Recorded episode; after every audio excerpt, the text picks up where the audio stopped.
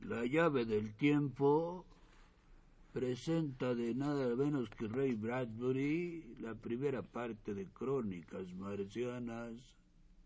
Participan en los instrumentos musicales Hilario y Miki y en los instrumentos vocales eh, Olivia Rodríguez, Pancha Monge, Homero Bazán Longi y haciendo ruiditos Osvaldo Hernández. Y en la dirección técnica nada menos que don Carlos Montaño. Y haciendo todo lo demás Juan López Montezuma y estamos en el Tugurio número 2 de la pulquería de Radio Universidad. Arrocito. El Consejo Nacional para la Cultura y las Artes y Radio Universidad presentan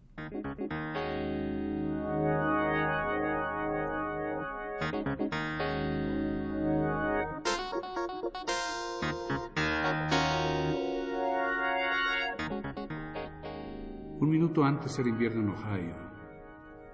Las puertas y las ventanas estaban cerradas, la escarcha empañaba los vidrios, el hielo adornaba los bordes de los techos. Los niños esquiaban en las laderas. Las mujeres envueltas en abrigos de piel caminaban torpemente por las calles heladas como grandes osos negros. Y de pronto una larga ola de calor atravesó el pueblo. Una marea de aire tórrido como si alguien hubiera abierto de par en par la puerta de un horno. El calor latió entre las casas, los arbustos, los niños. El hielo se desprendió de los techos, se quebró y empezó a fundirse. Las puertas se abrieron. Las ventanas se levantaron. Los niños se quitaron las ropas de lana. Las mujeres se despojaron de sus disfraces de osos. La nieve se derritió descubriendo los viejos y verdes prados del último verano. El verano del cohete, el verano del cohete, el verano del cohete. Las palabras corrieron de boca en boca por las casas abiertas y ventiladas. El verano del cohete. El caluroso aire desértico alteró los dibujos de la escarcha en los vidrios, borrando la obra de arte. Esquíes y trineos fueron de pronto inútiles. La nieve que venía de los cielos helados llegaba al suelo como una lluvia cálida. El verano del cohete. La gente se asomaba a los porches húmedos y observaba el cielo cada vez más rojo. El cohete instalado en su plataforma lanzaba rosadas nubes de fuego y calor. El cohete, de pie en la fría mañana de invierno, engendraba el estío con el aliento de sus poderosos escapes. El cohete creaba el buen tiempo y durante unos instantes fue verano en la Tierra ese enero de 1999, el verano del cohete.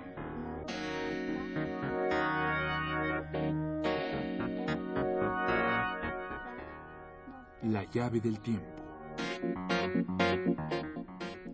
La clave del tiempo. La nave del tiempo. El ave del tiempo.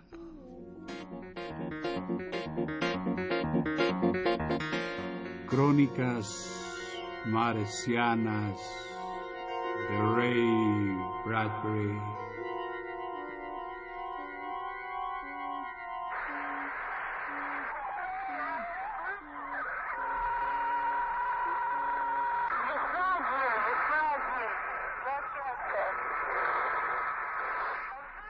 Febrero de 1999. Illa.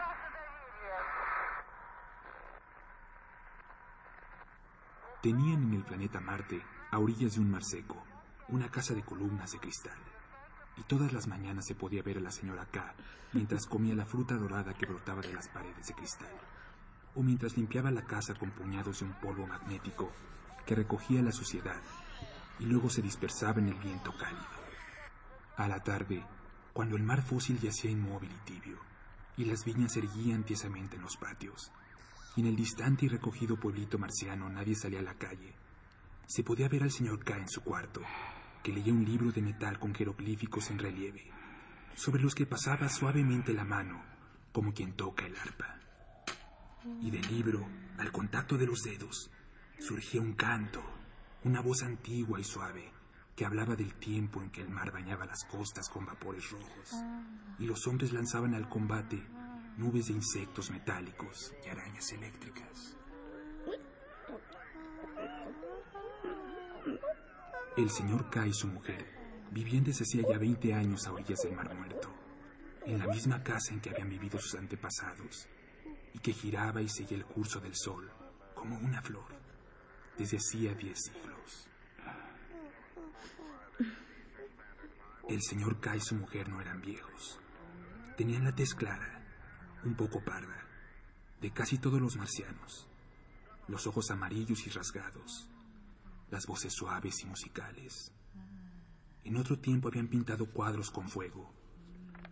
Habían nadado en los canales cuando corría por ellos el licor verde de las viñas y habían hablado hasta el amanecer bajo los azules retratos fosforescentes en la sala de las conversaciones. Ahora no eran felices. Aquella mañana, la señora K de pie entre las columnas escuchaba el hervor de las arenas del desierto, que se fundían en una cera amarilla y parecían fluir hacia el horizonte. Algo iba a suceder. La señora K esperaba. Miraba el cielo azul de Marte, como si en cualquier momento pudiera encogerse, contraerse y arrojar sobre la arena algo resplandeciente y maravilloso. Nada ocurría. Cansada de esperar, avanzó entre las húmedas columnas. Una lluvia suave brotaba de los acanalados capiteles. Caía suavemente sobre ella y refrescaba el aire abrasador. En estos días calurosos, pasear entre las columnas era como pasear por un arroyo. Unos frescos hilos de agua brillaban sobre los pisos de la casa. A lo lejos oía a su marido que tocaba el libro incesantemente sin que los dedos se le cansaran jamás de las antiguas canciones. Y deseó en silencio que él volviera a abrazarla y a tocarla, como a una arpa pequeña, pasando tanto tiempo junto a ella como el que ahora dedicaba sus increíbles libros. Pero no, meneó la cabeza y se encogió imperceptiblemente de hombros. Los párpados se le cerraron suavemente sobre los ojos amarillos. El matrimonio no sabe genta nos hace rutinarios. Pensó. Se dejó caer en una silla, que se curvó para recibirla, y cerró fuerte y nerviosamente los ojos. Y tuvo el sueño.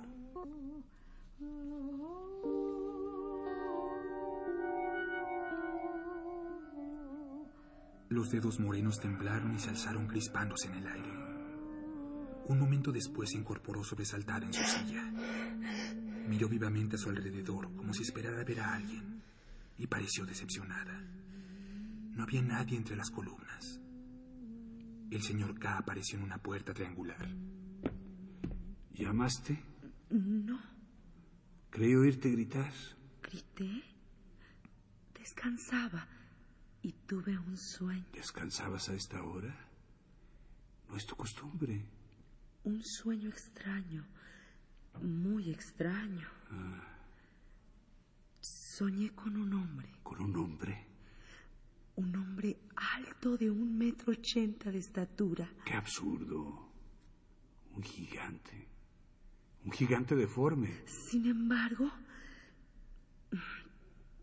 y ya sé que creerás que soy una tonta, pero tenía los ojos azules. ¿Ojos azules? Dioses. ¿Qué soñarás la próxima vez? Supongo que los cabellos eran negros. ¿Cómo lo adivinaste? Elegí el color más inverosímil. Pues eran negros. y la piel blanquísima era muy extraño. Vestía un uniforme raro. Bajó del cielo y me habló amablemente bajo del cielo. ¡Qué disparate! Vino en una cosa de metal que relucía a la luz del sol.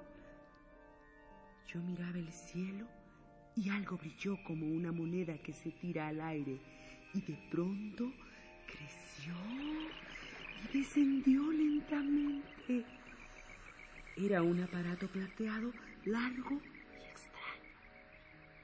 y en un costado de ese objeto de plata se abrió una puerta y apareció un hombre alto, alto. Si trabajaras un poco más no tendrías esos sueños tan tontos. Pues a mí me gustó.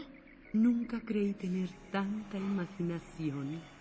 Cabello negro, ojos azules y tez blanca. Un hombre extraño, pero muy hermoso. seguramente tu ideal. Eres antipático. No me lo imaginé deliberadamente. Se me apareció mientras dormitaba. Pero no fue un sueño. Fue algo tan, tan distinto, tan inesperado. No sé. E, el hombre me miró y me dijo. Vengo del tercer planeta. Me llamo Nathaniel York. Un nombre estúpido. No es un nombre. Naturalmente es estúpido. Es un sueño. Además me dijo. Este es el primer viaje por el espacio. Somos dos en mi nave. Yo y mi amigo Bart. Otro nombre estúpido. Y luego dijo. Venimos de una ciudad de la Tierra. Así se llama nuestro planeta.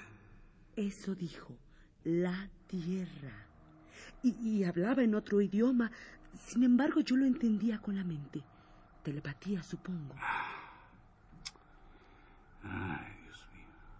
¿Te has preguntado alguna vez, bueno, si vivirá alguien en el tercer planeta? En el tercer planeta no puede haber vida. Nuestros hombres de ciencia han descubierto que en su atmósfera hay demasiado oxígeno. Pero, ¿no sería fascinante que estuviera habitado? y que sus gentes viajaran por el espacio en algo similar a una nave? Bueno, Hila, ya sabes que detesto los desvaríos sentimentales. Sigamos trabajando.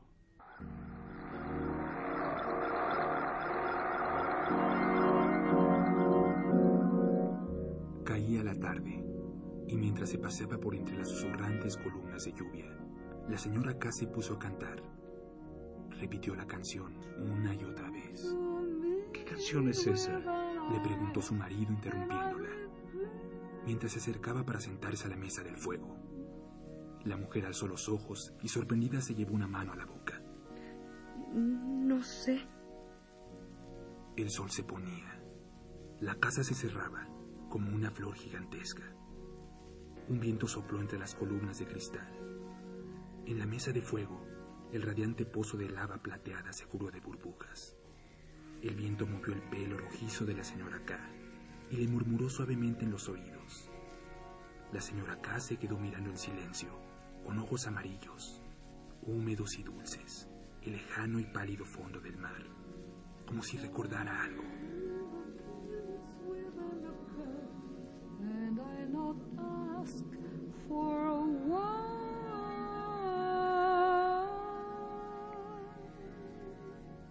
Cerró los ojos y susurró moviendo muy levemente las manos. Era una canción muy hermosa.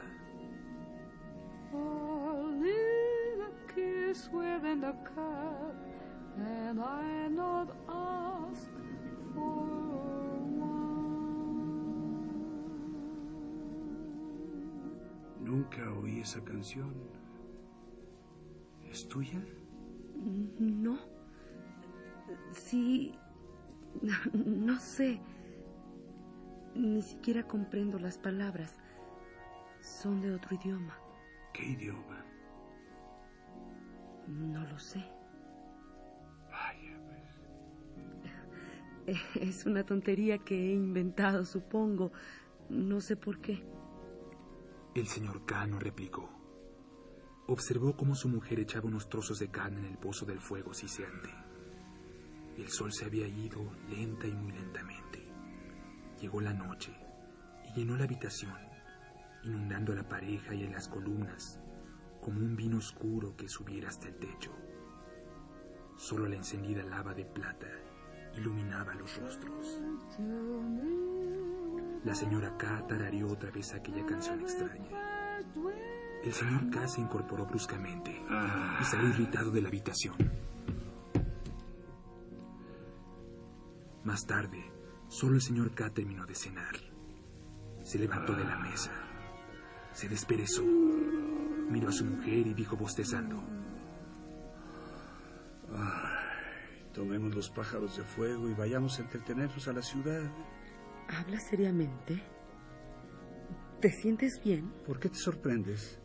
No vamos a ninguna parte desde hace seis meses. Bueno, creo que es una buena idea. Ay, de pronto eres muy atento.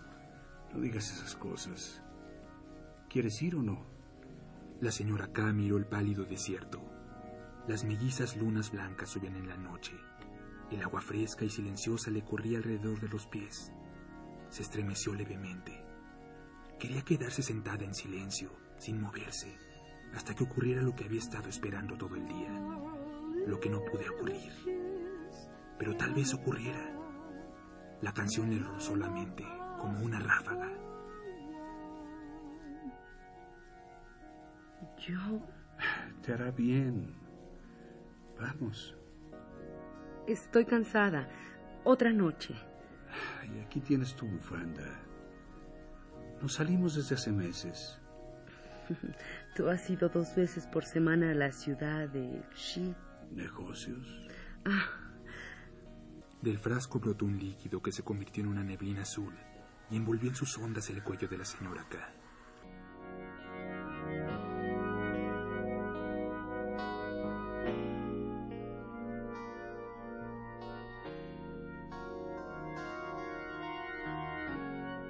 Los pájaros de fuego esperaban como brillantes brasas de carbón sobre la fresca y tersa arena. La flotante barquilla blanca, unida a los pájaros por mil cintas verdes, se movía suavemente en el viento de la noche. Hila se tendió de espaldas en la barquilla, y a una palabra de su marido, los pájaros de fuego se lanzaron ardiendo hacia el cielo oscuro. Las cintas se estiraron. La barquilla se elevó deslizándose sobre las arenas, que crujieron suavemente. Las colinas azules desfilaron, desfilaron, y la casa, las húmedas columnas, las flores enjauladas, los libros sonoros y los susurrantes arroyeros del piso quedaron atrás. Hila no miraba a su marido. Oía sus órdenes mientras los pájaros en llamas ascendían ardiendo en el viento, como diez mil chispas calientes, como fuegos artificiales en el cielo, amarillos y rojos, que arrastraban el pétalo de flor de la barquilla. Hila no miraba las antiguas y ajedrezadas ciudades muertas, ni los viejos canales de sueño y soledad, como una sombra de luna, como una antorcha encendida, volaban sobre los ríos secos y lagos secos. Hila solo miraba al cielo. Su marido la habló. Hila miraba el cielo. ¿No me oíste? ¿qué? Podías prestar atención. Estaba pensando. No sabía que fueras amante de la naturaleza, pero indudablemente el cielo te interesa mucho esta noche. Es hermosísimo. Me gustaría llamar a Holly. Quisiera preguntarle si podemos pasar unos días, una semana no más, en las montañas azules. Bueno, es solo una idea. En las montañas azules. Sí. Es solo una idea. ¿Y cuándo quieres ir? He pensado que podríamos salir mañana por la mañana.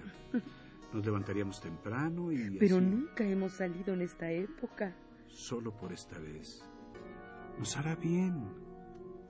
Tendremos paz y tranquilidad.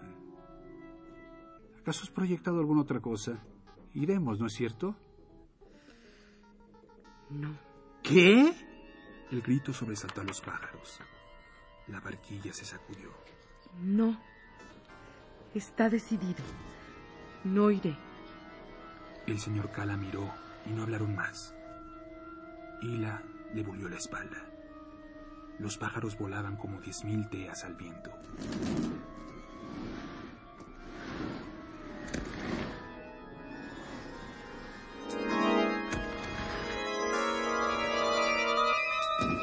Al amanecer, el sol que atravesaba las columnas de cristal disolvió la niebla que había sostenido a Hila mientras dormía. Hila había pasado la noche suspendida entre el techo y el piso, flotando suavemente en la blanda alfombra de bruma que brotaba de las paredes cuando ella se abandonaba al sueño. Había dormido toda la noche en ese río callado, como un bote en una corriente silenciosa. Ahora el calor disipaba la niebla y la bruma descendió hasta depositar a Hila en la costa del despertar. Abrió los ojos. El señor K de pie la observaba como si hubiera estado junto a ella, inmóvil durante horas y horas. Sin saber por qué, Hila apartó los ojos. Has soñado otra vez. Hablabas en voz alta y me desvelaste. Creo realmente que debes ver a un médico. No será nada. Hablaste mucho mientras dormías. ¿Sí? ¿Qué soñaste? La nave descendía otra vez. Se posaba en el suelo y el hombre salía y me hablaba, bromeando, riéndose, y, yo estaba contenta.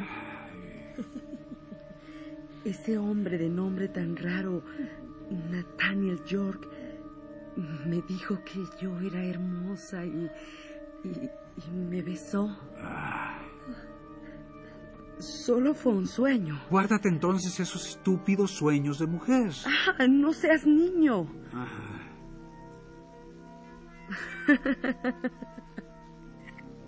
Recuerdo algo más.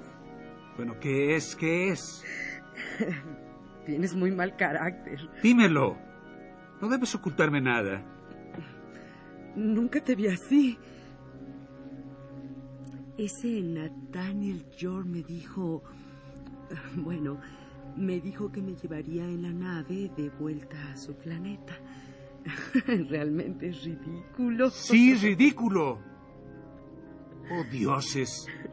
Si te hubieras oído hablándole, halagándolo, cantando con él toda la noche, si te hubieras oído. Ay, ¿Cuándo va a venir? ¿Dónde va a descender su maldita nave? no alces la voz. ¿Qué importa la voz? ¿No soñaste que la nave descendía en el Valle Verde? Contesta.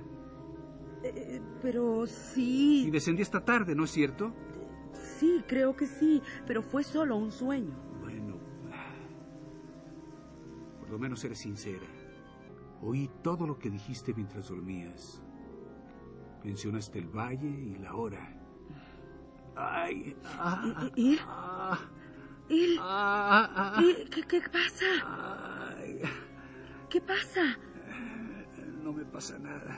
¿Estás enfermo? No. Soy un niño nada más. Perdóname, querida.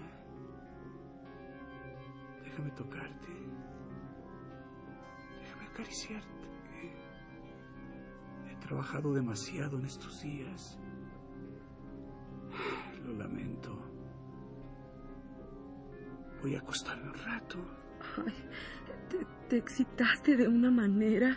Ahora me siento bien. Muy bien. Ay, olvidemos esto.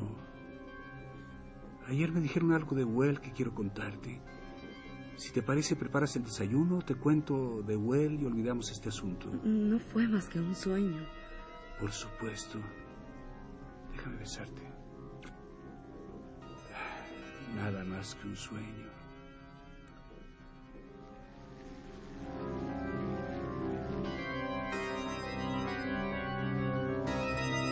Al mediodía las colinas resplandecían bajo el sol abrasador. ¿No vas al pueblo? ¿Al pueblo? Pensé que irías hoy. No, hace demasiado calor y además es tarde. Ah. Enseguida vuelvo. Espera un momento, ¿a dónde vas? A casa de Pau. Me ha invitado. ¿Hoy? Hace mucho que no la veo. No vive lejos. En el Valle Verde, ¿no es así? Sí. Es solo un paseo. Lo siento. Lo siento mucho. Espérame. Ay, no sé cómo he podido olvidarlo. Le dije al doctor Nall que viniera esta tarde. ¿Al doctor Nal? Sí. Pero... Pau, Pau puede esperar. Tenemos que obsequiar al doctor Nall. un momento nada más. No, Hila. ¿No? No, además la casa de Pau está muy lejos. Hay que cruzar el Valle Verde y después el canal y descender una colina, ¿no es así? Además hará mucho, mucho calor. Y el doctor Nall se estará encantado de verte. Bueno, ¿qué dices? Él. Hila. Querida, te quedarás aquí, ¿no es cierto? Sí. Me quedaré aquí Toda la tarde. toda la tarde.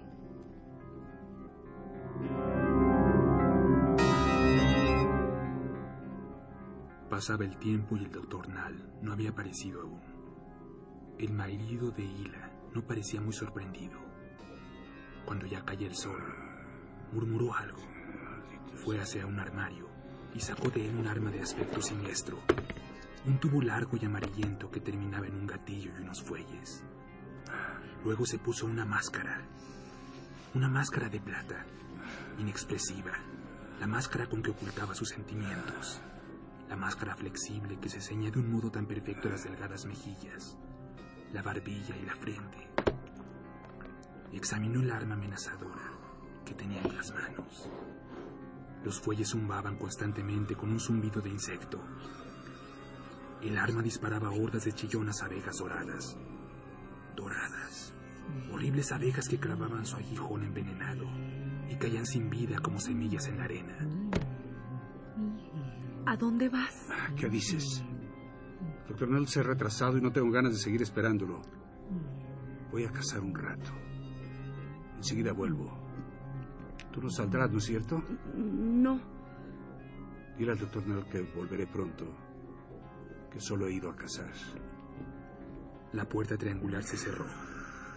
Los pasos de Il se apagaron en la colina. Il observó cómo se alejaba bajo la luz del sol y luego volvió a sus tareas. Limpió las habitaciones con el polvo magnético y arrancó los nuevos frutos de las paredes de cristal. Estaba trabajando con energía y rapidez, cuando de pronto una especie de sopor se apoderó de ella y se encontró otra vez cantando la rara y memorable canción, con los ojos fijos en el cielo, más allá de las columnas de cristal. Contuvo el aliento, inmóvil, esperando. Se acercaba. Ocurriría en cualquier momento. Era como esos días en que se espera en silencio la llegada de una tormenta y la presión de la atmósfera cambia imperceptiblemente y el cielo se transforma en ráfagas, sombras y vapores. Los oídos zumban, empieza uno a temblar. El cielo se cubre de manchas y cambia de color. Las nubes se oscurecen, las montañas parecen de hierro. Las flores enjauladas emiten débiles suspiros de advertencia. Uno siente un leve estremecimiento en los cabellos. En algún lugar de la casa el reloj parlante dice...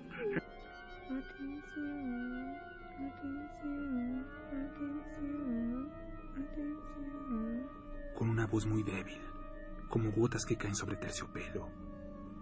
Y luego la tormenta, resplandores eléctricos, cascadas de agua oscura y truenos negros, cerrándose para siempre. Así era ahora. Amenazaba, pero el cielo estaba claro. Se esperaban rayos, pero no había una nube. Hila caminó por la casa silenciosa y sofocante. El rayo caería en cualquier instante. Habría un trueno, un poco de humo, y luego gris silencios. Pasos por el sendero. Un golpe en los cristales.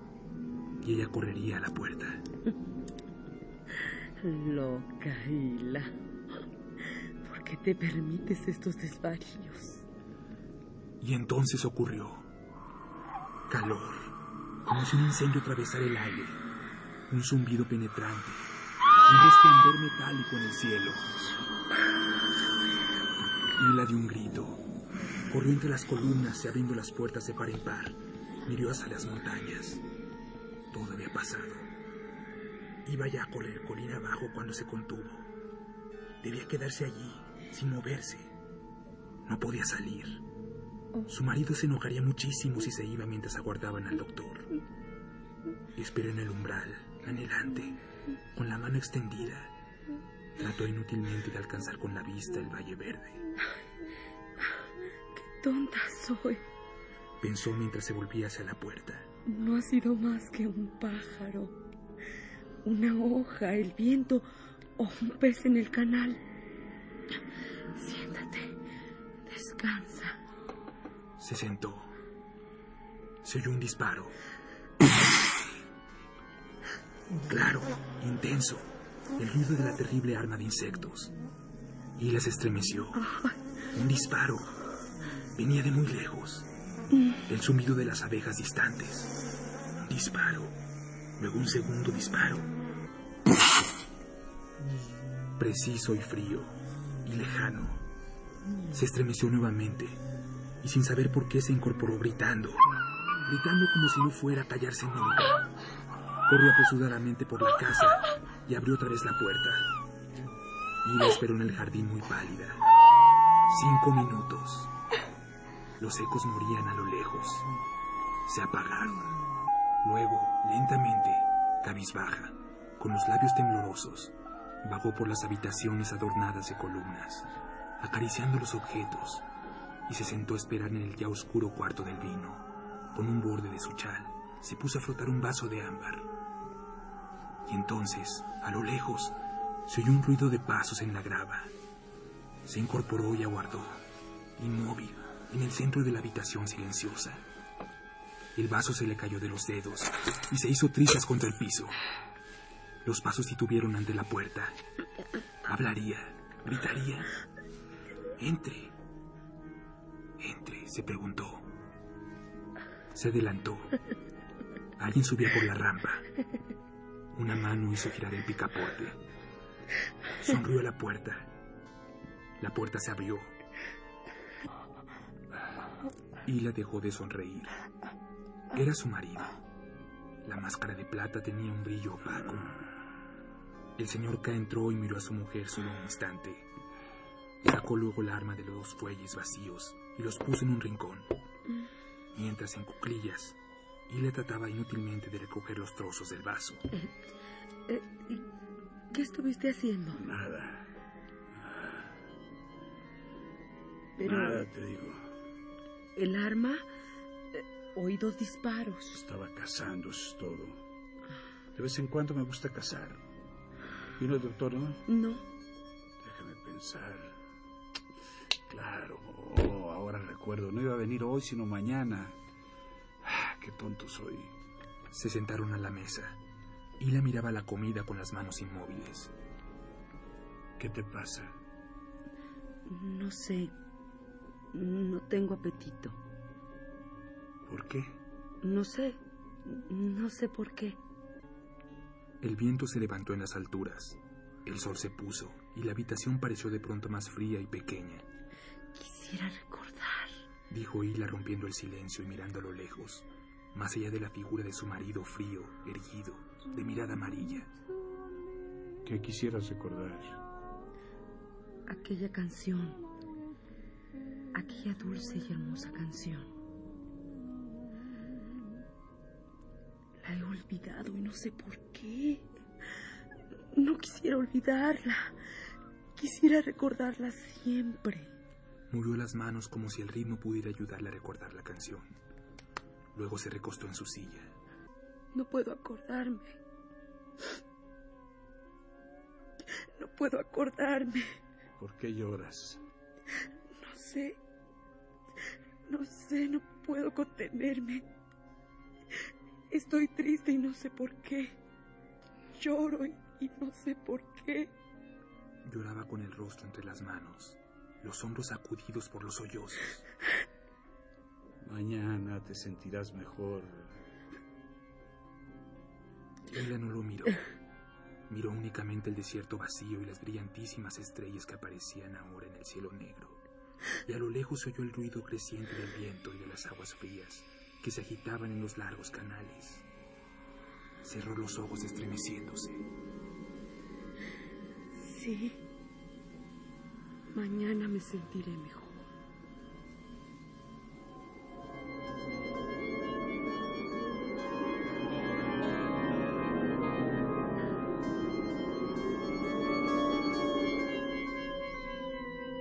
El Consejo Nacional para la Cultura y las Artes y Radio Universidad presentaron La llave del tiempo. La clave del tiempo, La nave del tiempo. el ave del tiempo. Crónicas Marcianas, primera parte. Autor Ray Bradbury. Producción y dirección Juan López Moctezuma. Narración Homero Bazán Longi. Francisca Monge. Como Hila. Como Il, Juan López Moctezuma. Realización técnica Carlos Montaño. Música en vivo de Hilario y Miki. Colaboración Osvaldo Hernández. Locución Olivia Rodríguez.